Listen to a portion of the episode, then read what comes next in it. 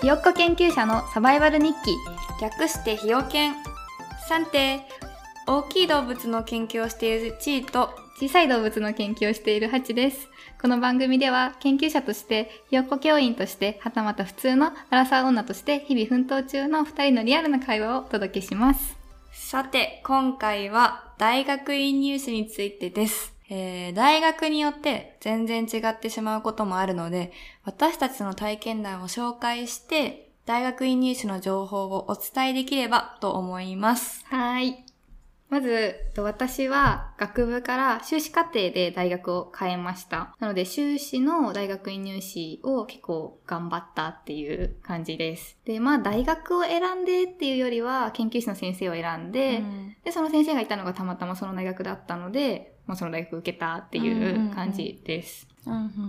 ちーちゃんはあ私も先生というか研研究内容でそこのラボが一番国内では精通してたか、からそれでアポイントメント取ってって感じ、うんあまあだからつまり一緒だねうんその先生がいたからってことに なる、ちーちゃんも学部とあ修士はそう違う違うだ修士で大学を変えたのははーちゃんと一緒ですない。まあ、いくつかクエスチョンを考えたので、それについて順番に答えていく感じにしようかなと思います。うんまず、試験内容はどんなのでしたかということで、まあ私から言うと、まず英語と専門科目の筆記試験と面接がありました。で、英語は TOEFL のスコアを提出するか、当日 TOEFL の ITP っていうのを受けるっていう感じでした。で、この IPT はリーディングとリスニングだけの TOEFL バージョン。ですトフル受けたことないあ、わ本当うんトイックは多分ビジネス英語で、うんうん TOEFL は多留分学そう、留学とかアカデミック、違うか。大学の、でも大学院入試よく使われてるイメージある、うん、大学の授業とかでやるようなうん内容とかが問題に上がったりする。へー結構生物系のテーマもあれば、うんうんなんか、あと社会学的なこととか、うんなんかいろんな分野の科目のテーマがこう出されてう、んうんもう全然トイックとは違うかなとうん思うし、うん結構すごい力になった気がする。トーフルあトイックのさビジネス英語ってさやっぱ正直なんか使わないって言ったらあれだけど、ーまあ確かに研究してて、ん、確かにねなのでその面ではすごい一生懸命勉強してよかったなと思います。で出願の時には一応志望動機と研究計画書を結構ちゃんと書いて提出してて多分そうだちょっとそどどうだったっけな で、なんか大学、なんかその後、いろんな大学院とかも行って、後輩たちのを見てたりすると、結構それはあんまり出してなかったりする大学もあるから、結構違うんだなと思って。あー多分じゃあ研究計画書あったかもしれないけどそんなにウェイト重くなかったかもしれうなうんんちーちゃんの試験内容は。い、でもね今も変わったらしいんだよねあれよね、うちも変わったらしいって変わっ聞いたた。だから今は多分トーフルだけど、うん私たちの代とかはトーフルじゃなくてなんか思いっきりなんか難しいなんか英語のなんか、専門の先生たちが作った試験を受けるってことか。そうなんかね穴埋めとかなんか書いたり小小論文じゃないけどなんかなんか難しかったねえ 対対策難しそうい。やそうで全然話題違うのとか出てくるし本当でも大問4つでそのうちに小問4つとかしかなくてへえなんかでも時間すごいだからじっくり できるけど難かったな確かに多分どの大学院入試もそうだと思うけどその大学のさ教務とかに行くと過去問とかもらえたり、うんうんうんうんホームページ上に過去問とかあったりするよね、あと先輩たちがあの回答集作ってたりするよねそれをねそれもらなんかもらった方がうん、絶対いいよねそうだねそうやって対策してる人がほとんどかなとうんうん思います、ちなみにいつ頃からその変えようと思ったりとか具体的に動いてた、うん準備してたとかって覚えてますか探したりとかアポイントメント取ったりしたのは受ける前の年ぐらいうんうんうんからちょっとぼちぼちいや三卒年業生すの時かる前の夏休みぐらいにフラッと遊び行ってで3年生ぐらいだね、うんう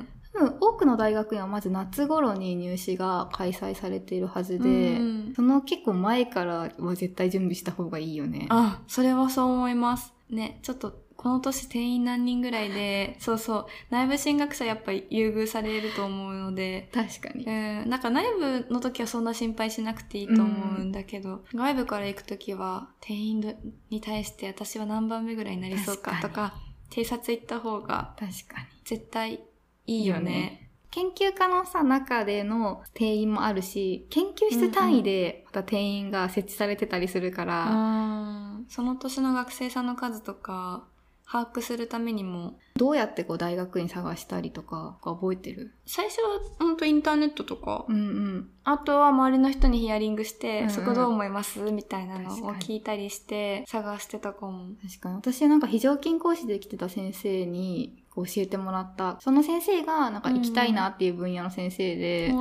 で、ちょっと大学変えたいなと思ってるんですけど、うんっていう話をしたらすごく親身になって聞いてくれて、いろんな先生紹介してもらって。え、すごいね。めっちゃいい先生や。うんん、なんか出身の大学がやっぱその分野をあんまりやってない大学だったから、まあ確かにに移動した方がいいねって普通になってあーてちなみに滑り止めとかって何受けました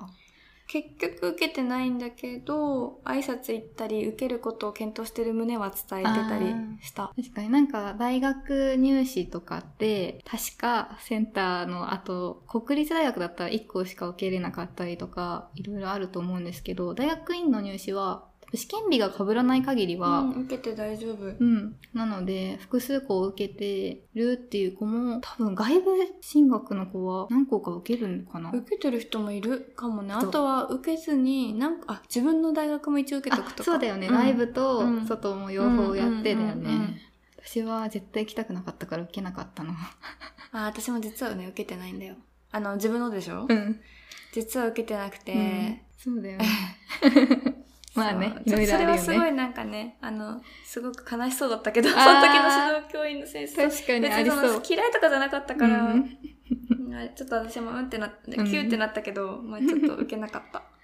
あと、多分同じ大学の同じ研究室でも、夏募集と冬募集が、こう、二つ うん、うん。二次募集みたいなのがある大学もあったりするのでう、んうん。そういうのがあるかないかとかも、まあ落ちちゃうこともあるから、あるね、うんあるよ。あるし、でも、冬に二次募集があるのもさ、定員割れしないとないとかそうそうあそるう、から、ね。いろいろあるから、チャンスがあるかないかは、ほんと年によるよね。結構情報収集うん大事だよね。大事だね。で、まあ私たち修士から博士に進学っていうのもあったんだけど、それはお互い内部進学に当たる感じで、結構ほぼ何もなかったなっていう記憶があって、うん私の時は、まあ書類、出願とかはしたはずなんだけど、うんそれプラスでやったこととしては、修士発表の発表会の時に5分だけ博士の計画発表をしました。で、それで合否決められるっていう大学にいました。そういうの全然なかったと思う。 私、書類出して、か書類何書いたっけなでも A41 枚ぐらいなんか文章書いた気があする。本当でもさ多分内部進学だったり多分修士から博士だと結構研究内容もうん。同じことをこうんううん引き続きやるっていう人も多いし、そもそもどういう素質がある子なのかっていうのは研究室の中でうん嫌というほど全部見られているから、うんうまあそん。こまで試験をしてっていううんうん。感じじゃないのかもね。でちなみに私の研究室に先輩で来た方が博士の入試を、まあ、外部から受けてたっていう感じなんだけど、それは筆記試験と面接があるって言ってて、で、なんか聞いたところによると、そのこの人の研究テーマに合わせて独自の試験とかが作られていて、この人が絶対読むだろうな、みたいな感じの論文を元になんか問題が作られてたりとすごいかね。したって超聞い時て。間かかってるじゃうない。ん、でもあんまいないよね、やっぱ外部から受けてくる人。外人博士とかだったら、あ、その人社会人博士だった。え、試験あ るんだ。うん知らなかった。その辺は私たちもどうやって対策すればいいか。ああ、わちかょんっなといここで喋れ、喋ることができない。そうです ね。で、なんか多分、これ、その話と絡むと思うんですけど、どの大学に受けるとしても結構大事なことが2つぐらいあるかなと思って、うんうんうんあの、外部の大学から大学院の試験を受けるときは特にだけど、志望する研究室の先生に事前にこうちゃんと会いに行ってうん話すっていうのは大事かなと思います。で、多分そこでこう言える範囲でどんな試験なのかとかも全然教えてくれるし、そうだよね。てかそもそもさ、外部に行くって結構さ、労力もさ、時間もさ、気合もいる必要だし、入ってから理想と違ったって病むのもあれだし、そうそう。そういった自分のメンタル面も そう担保したいし、多分向こうからしても迎え入れるってなったら、どんな子か知りたいだろうし、うんうんやっぱりやっぱコンタクト取って、お互いのコンセンサスを得ておくみたいなのっそてうすごい大事だよね。大事だと思う。どこの誰だみたいななったら絶対さ、困っちゃうもんね、向こうそもう。なんか多分、もはや要項の中に入ってる気がする。一回コンタクトうん取ったことあるものみたいな、うんあそうなそうんなんだかその、そういうことをして、なんかとりあえず大学院入試の説明会、うんうんとかではちょっと説明受けた気がする。ほうまあそうだよね、うんだってまあ学部と全然また違うもんねうんしかも学生さん側もどんな先生なのかとか、うん一緒にやっていく人だから選ばないといけないような気がして。ね、あったらまあ短い時間かもしれないけど、行かないよりはね、いろいろわかることもあるし、そうだねあと先輩にも会えるよね。あうんうん先輩たちがどんな風な生活してるかとか生き生きとして なんか良さそうかとかね大事だよね、うんうん、雰囲気もわかるしあと多分、先生からは言えないけど学生さんからはどんな試験かとか言えたりもするってうんするよいねでう、もなんかそれ本当大事だよね、うん、情報収集する上でもやっぱ絶対行って、うんねうんやるのは大事だと思いますあとでも一番大事なのは何の研究したいかっていうところかなと思いますその研究したくないのに行っても大学院生活ってもう地獄だよねいや、そう思いますよ。まあ、修士までは、同期とか残ってたりしたら、ちょっとまあ、救われるという、ないかもしれんけど、カセとかだとね確、かもう確実にこの研究がしたいって思ってたりしない限に、り、うん、もう、うーん。だってずっと実験させられてる論文読まされてるっていう意識にしかならないいじゃや、ん。それはね、しんどいし、うん何が楽しいんだ。なるよね何がうんプラス、人生この時間なんだと思って絶対なっちゃうからやむよね、絶対。うんそれなら早く就活して、お給料もらって楽しく暮らした方がうんいいいよいねと思うので、ね冷静に研究したいのか何したいのかうんうん考えてから、うん。頑張ってる子は私たちもさみんなね助けてあげようとか、なるよね。うん、成長させてあげようっていう気持ちになるけどいや、本当にね。なんか、